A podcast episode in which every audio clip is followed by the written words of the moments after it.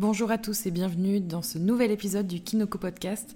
Je suis ravie de vous retrouver aujourd'hui dans cet épisode qui sera particulièrement consacré à une expérience euh, autour du travail, de euh, mes études, de pourquoi j'ai quitté mon CDI et cette espèce de coup de pied au cul qui m'a permis de, de me lancer en tant que freelance il y a un peu plus d'un an et demi de ça. C'est assez récent, mais je pense que ça parlera à beaucoup d'entre vous parce que que vous soyez en cours d'études, en fin d'études, euh, en reconversion, pas à l'aise dans votre job aujourd'hui ou euh, freelance comme moi, je pense que vous, allez sûrement retrouver un peu de vécu ou euh, une piste peut-être qui pourra vous aider à vous y retrouver. Et j'avais envie de vous partager ça aujourd'hui. Avant de rentrer dans le vif du sujet, je vais vous raconter un peu euh, pourquoi j'en suis venue à ce sujet et pourquoi euh, aujourd'hui je vois le CDI comme un espèce de mirage et comme quelque chose, une promesse ou une fausse promesse que j'ai pu me faire à moi-même ou qu'on a pu euh, me, me, faire en fait, que ce soit euh, à travers l'école, à travers le monde du travail, à travers euh, d'autres discours que j'ai encore aujourd'hui. Et, et, pourquoi, il y a un an et demi de ça, j'ai quitté mon CDI, mon premier travail, mon premier vrai travail, au bout de huit mois. J'ai fait pas mal, euh, j'ai fait pas mal d'études en fait, un peu comme tout le monde au final, parce qu'il y a beaucoup beaucoup de bac plus 5 aujourd'hui.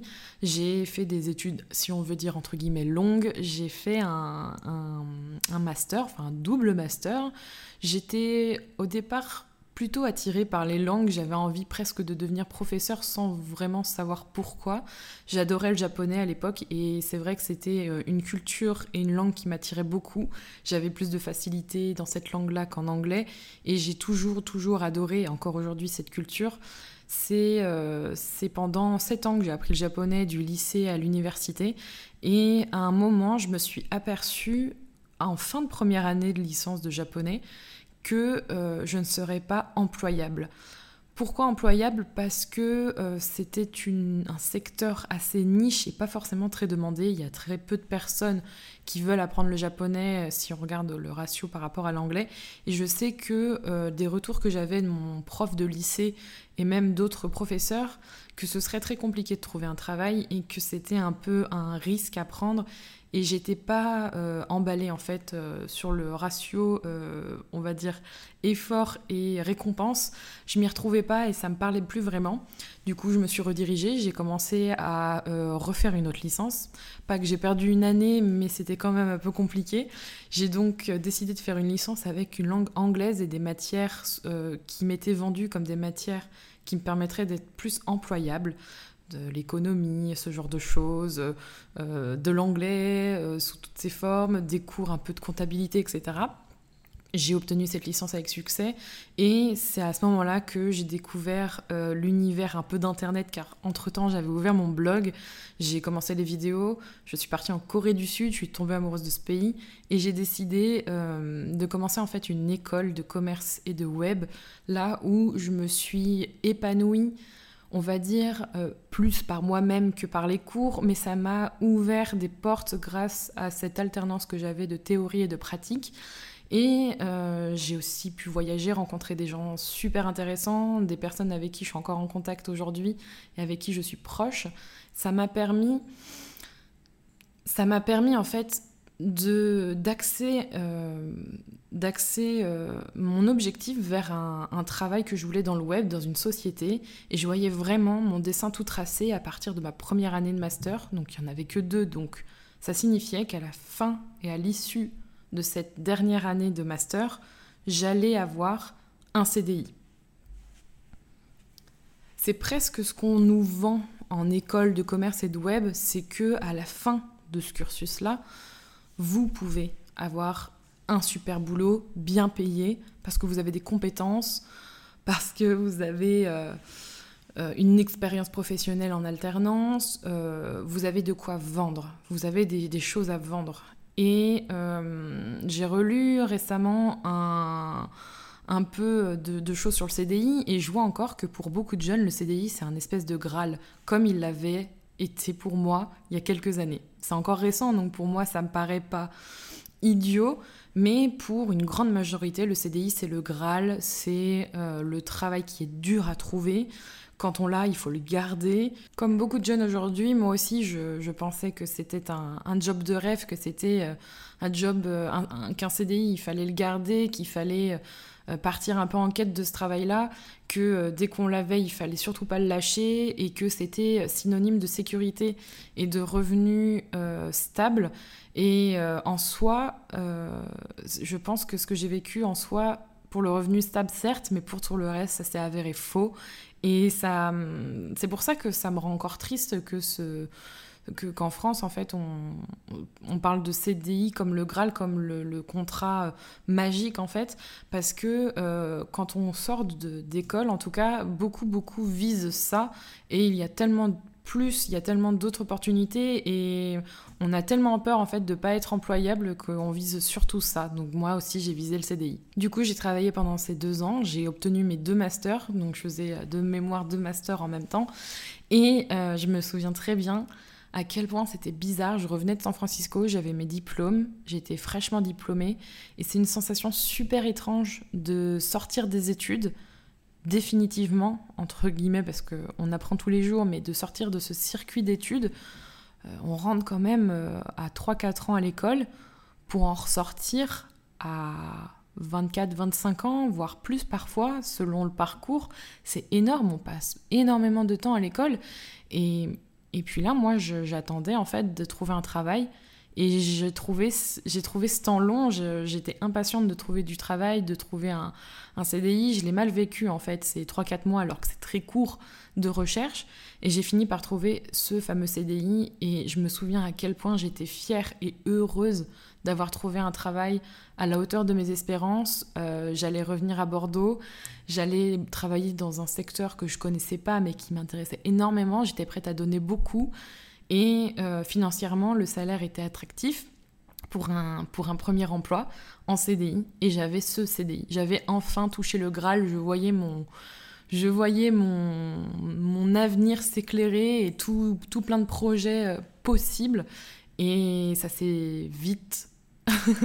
ça s'est vite. Euh, comment dire euh, c'est vite euh, retombé à plat et, ça m'a fait tout drôle quand ça a fini par, euh, se retourner cette situation. Il faut savoir que quand on signe un contrat et quand on devient, quand on devient salarié d'une société, que ce soit en CDI ou en CDD, on propose des compétences à un employeur. C'est un échange de bons procédés entre une rémunération et des compétences. Pendant 2-3 mois, ça a été assez idyllique dans le sens où j'étais super heureuse, j'avais l'impression de faire la différence, j'avais envie de refaire le monde, j'avais envie de, donner un nouvel élan à cette société, euh, j'avais vraiment envie de donner, euh, de donner de ma personne et de faire en sorte que ça fonctionne, j'avais envie que ça dure et, euh, et j'ai vite compris, même si j'étais dans cette phase où je pensais que je pourrais faire changer les choses, j'ai vite compris que, euh, que je ne ferais pas changer les choses et que c'était plutôt à moi de devoir changer pour que ça fonctionne. Et c'était pas forcément en accord avec moi-même.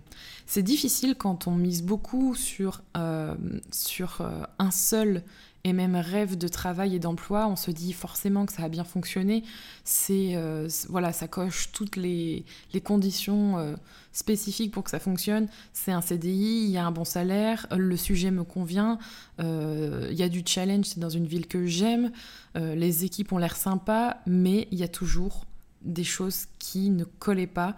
Et le, le plus dur pour moi, c'est que la société dans laquelle je travaillais allait totalement à l'encontre de mes valeurs et j'ai mis du temps à, en prendre conscience. Et, c'est comme ça que j'ai fini par faire un burn-out en fait, au bout de quelques mois. Ça s'est passé très rapidement, je m'en suis pas rendu compte, mais le premier, le premier signal d'alarme, ça a été quand euh, en janvier je suis partie pour euh, la visite médicale. Je me souviens clairement que euh, la personne me disait qu'il fallait absolument que j'arrête, que j'étais au bout du rouleau, que j'étais au bord de l'épuisement et que je m'en rendais peut-être pas compte. Moi, je me voilais totalement la face, j'avais pas cette sensation euh, euh, qu'on se servait de moi en fait, parce que clairement on était un peu dans ce, dans ce schéma-là, et, que euh, et que je ne serais jamais entendue, que c'était peine perdue. Moi, j'avais du mal à lâcher prise, parce que j'avais envie que ça fonctionne, et de faire comprendre à mes employeurs et à ceux qui décidaient euh, pour moi, c'est le cas de le dire, que ils avaient tort, mais dans le sens que c'était pas bon pour eux et que moi je pouvais les aider. Et le médecin m'a dit que le seul moyen pour m'échapper, elle parlait clairement avec des termes comme ça, c'était de signer une rupture conventionnelle et de partir. Et dans ce moment, à ce moment-là, c'était quatre mois après ma, mon embauche, c'est quand même court. J'étais pas, j'étais pas prête à lâcher prise. J'étais pas prête à lâcher prise et, et j'aurais dû, avec le temps, j'aurais peut-être dû, parce que ça a été de pire en pire. Il faut savoir que quand les choses ne, ne sont pas en accord avec vos valeurs, vous luttez énormément déjà pour comprendre et aussi euh, pour faire en sorte que ça fonctionne. Et en même temps, vous vous dites que c'est pas bon pour vous et votre corps vous le fait comprendre. Vous vous êtes épuisé, vous, essayez de faire au maximum, vous travaillez beaucoup, vous donnez beaucoup de vous, que ce soit physiquement ou psychologiquement, vous vous laissez de côté et jusqu'à ne plus vous reconnaître. Et c'est dur surtout quand votre, euh, votre entourage ne comprend pas que vous vous mettez à être bien, mal, à pleurer en rentrant de chez vous parce que euh, vous comprenez pas pourquoi votre travail ne fonctionne pas, pourquoi on vous a embauché? Parce que finalement on vous a embauché pour quelque chose mais on vous demande pas de faire cette chose-là. C'est très dur. Et en même temps, vous voyez pas d'issue parce que c'est ce que vous vouliez au départ et vous comprenez pas pourquoi ça fonctionne pas, vous avez l'impression que ça vient de vous, et il faut du temps pour comprendre qu'en fait ça ne vient pas de vous. Je crois que été 5-6 mois après mon embauche. Euh, je pense que c'est, euh, et je remercie, je pense que c'est la, seule et bonne chose que l'entreprise ait faite pour moi, c'est de m'envoyer voir une euh, conseillère RH externe qui était censé voir un peu nos, compétences et voir un peu où on en était dans la société. J'ai pas trop compris pourquoi on devait faire ça, pourquoi euh, on devait y aller alors que ça faisait si peu de temps qu'on était là-bas.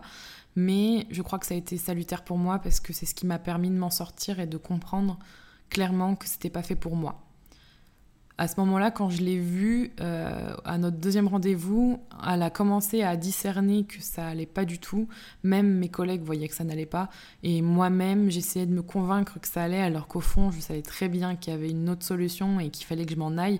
Mais quand on signe pour un, ce CDI, pour le CDI qu'on attendait, pour ce travail, parce qu'au-delà de la sécurité, de l'emploi, du revenu, on signe pour travailler dans une société. Et. Hum, je ne sais pas si c'est un problème de génération, enfin un problème, plutôt une question de génération, mais j'étais dans une configuration où j'avais envie que ça aille dans les deux sens, que je donne et que je reçoive, et que ce soit un échange. Et malheureusement, ou heureusement, euh, faut savoir, et je l'apprends encore aujourd'hui en tant que freelance, mais c'est une bonne chose, c'est une bonne chose en soi, c'est que une société, elle est faite par les gens qui sont à l'intérieur et par les gens qui dirigent principalement. Et si ça ne colle pas, euh, au bout d'un moment, ça ne sert à rien d'insister parce qu'on peut faire des compromis.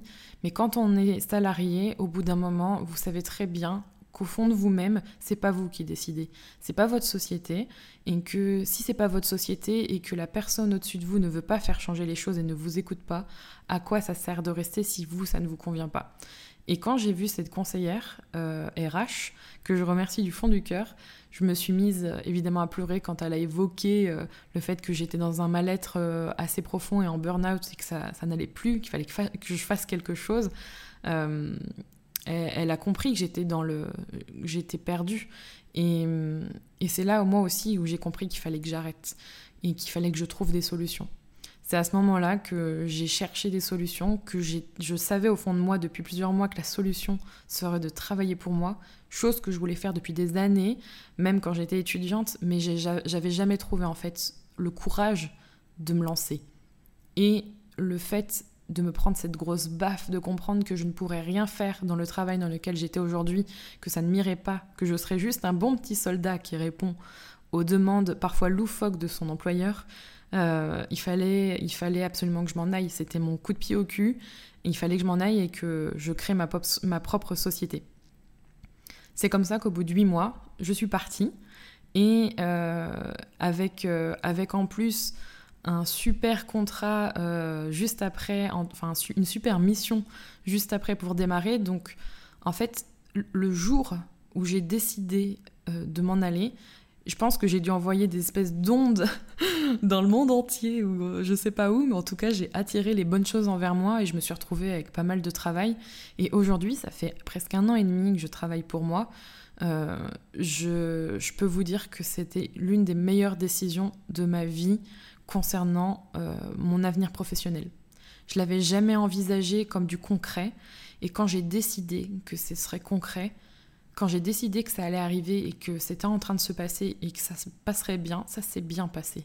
Ça s'est passé euh, évidemment non sans difficulté, mais j'ai suivi cette intuition. Et suivre son intuition, je crois que c'est l'un des plus gros conseils que je peux vous donner. À un moment, il faut, il faut s'écouter. Il faut, faut arrêter d'écouter ce qu'on vous dit. Il faut se poser la question de ce que vous voulez vraiment. Est-ce que vous êtes bien là où vous êtes aujourd'hui? Est-ce que vous avez envie faire ce que vous êtes Est-ce que vous voulez changer les choses? Est-ce que, ça vous va? Et si la réponse est non, il faut trouver une solution pour vous-même. Pas pour, même pas pour votre mari, vos enfants, pour l'argent, pour vous. Parce que de toute façon, si vous reculez l'échéance, ça ne fera que reculer l'échéance et vous cumulerez encore plus de mal-être et ça finira par arriver de toute manière. Faire des choses en accord avec vos valeurs, c'est aussi super important, c'est ce qui m'a poussé à partir.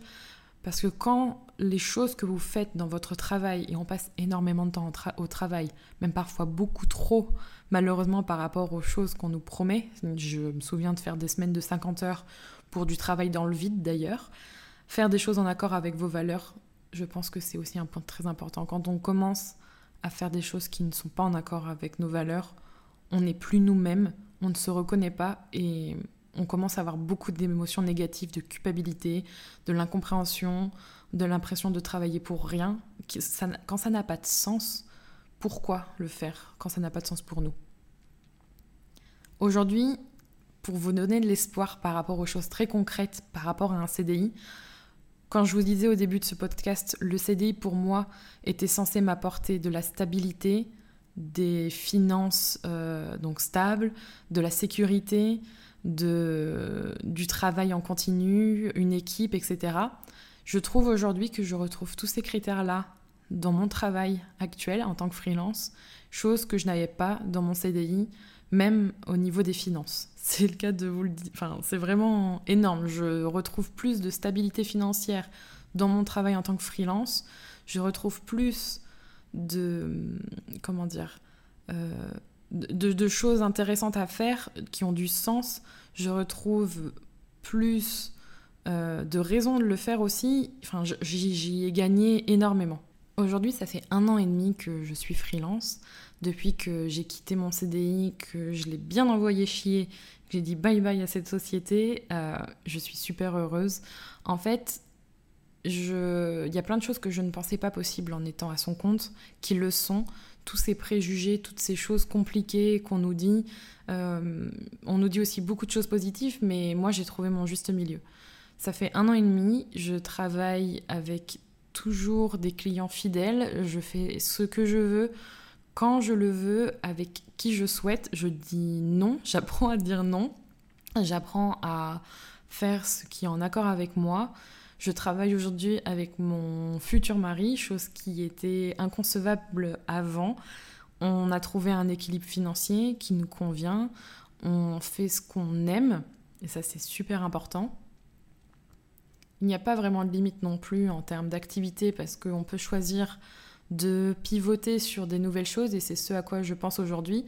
J'ai la liberté de pouvoir voir ce que je souhaite faire en termes d'activité. Est-ce que je veux toujours travailler dans ce domaine-là Est-ce que je veux changer? J'ai ce temps de réflexion et le temps, c'est hyper important de le prendre. Cette stabilité financière, cette sécurité, moi je l'ai. Je ne sais pas si c'est une chance, mais je travaille pour et je l'ai aujourd'hui. Et euh, je, je, ne conçois pas aujourd'hui de retourner au CDI, même si je sais que c'est un modèle d'emploi et un modèle de travail qui correspond à énormément de gens. pour preuve beaucoup de son salarié. Et je sais pas, je, je trouve ça assez, assez fou, en fait, de ne pas avoir envisagé ça dès la sortie des études, parce qu'en fait, on apprend plus sur la peur et sur le manque euh, que sur le fait d'entreprendre et sur le fait de tenter l'aventure. C'est pas facile tous les jours, il y a des choses que j'aime moins faire, des choses que je préfère faire, mais je fais ce que je veux et je décide en fait, je décide pour moi. Je suis vraiment actrice de, mon, de ma vie sur un plan professionnel, c'est très gratifiant. C'est vraiment, vraiment merveilleux en fait de, travailler pour soi. C'est pas, pas tous les jours facile. Il y a des moments où ça me saoule, où il y a des choses, j'aimerais qu'elles soient faites autrement. Mais je peux les changer, ces choses-là. Je ne dépends pas de quelqu'un d'autre. Je ne sais pas si dans quelques années je reviendrai au salariat. Qui sait, peut-être que mon entreprise ne durera pas. Je veux qu'elle dure, je veux qu'elle change, je veux qu'elle évolue. Mais en tout cas, aujourd'hui, c'est faisable. Et s'il y a des choses que... S'il y a bien une chose plutôt que je peux vous dire par rapport à ça, c'est que si vous vous posez la question aujourd'hui, euh, est-ce que, je peux le faire? La réponse sera toujours oui, de toute façon. Vous pouvez le faire, dans le sens où c'est vous qui décidez. Vous pouvez demain euh, changer de vie, il n'y a aucun souci, c'est à vous de faire ce choix. Comment, ça c'est une autre question. C'est à vous aussi de décider de quelle manière et comment le faire, mais vous pouvez le faire, même si vous avez l'impression que vous n'avez pas le droit, c'est à vous de vous donner ce droit. Si vous vous donnez le droit de le faire et de changer de travail, si vous n'êtes pas bien où vous êtes, que ce soit de passer de freelance à salarié ou de salarié à entrepreneur ou autre chose, vous avez un projet que vous souhaitez faire, vous pouvez le faire. C'est vous qui choisirez. Et hum, du moment que c'est clair dans votre tête que vous avez fait ce choix, qu'il est validé et bien, bien validé, vous pourrez le faire. Il suffira juste de trouver comment. Et je dis juste parce que je peux vous dire que même si on, trouve ça très compliqué, il y a toujours moyen de s'arranger et de, de, trouver le positif et de faire en sorte que ça fonctionne. Je finirai sur quelque chose de bien concret en vous disant que en étant entrepreneur, il est possible d'être locataire, il est possible d'acheter un appartement, il est possible d'avoir des finances stables, euh, il est aussi possible d'avoir des finances plus instables, mais il est aussi possible de travailler où vous voulez, euh, quand vous le voulez, de travailler moins, de travailler plus, de choisir de dire oui ou non à des contrats qui ne sont pas en accord avec vos valeurs ou de ne pas travailler parce que vous avez des choses à faire avec votre famille ou que vous avez envie de faire une pause. Euh, il est possible de faire énormément de choses et il est aussi possible de ne pas se retrouver sous une montagne de charges à la troisième année, comme beaucoup le, partagent. Euh, c'est possible de bien s'organiser et de se faire aider. Il faut trouver. Il faut trouver les bonnes solutions. Si je vous dis ça, c'est parce que moi-même je l'ai vécu et que euh, même si on peint un tableau très noir, euh, je ne sais pas si c'est mon cas particulier, mais en tout cas, je vis beaucoup plus de positif que de négatif en étant à mon compte aujourd'hui. J'espère que cet épisode vous aura plu. N'hésitez pas à me laisser une question dans le formulaire ou à partager ce podcast s'il vous a plu. Je vous retrouve dans un prochain épisode. En attendant, prenez soin de vous.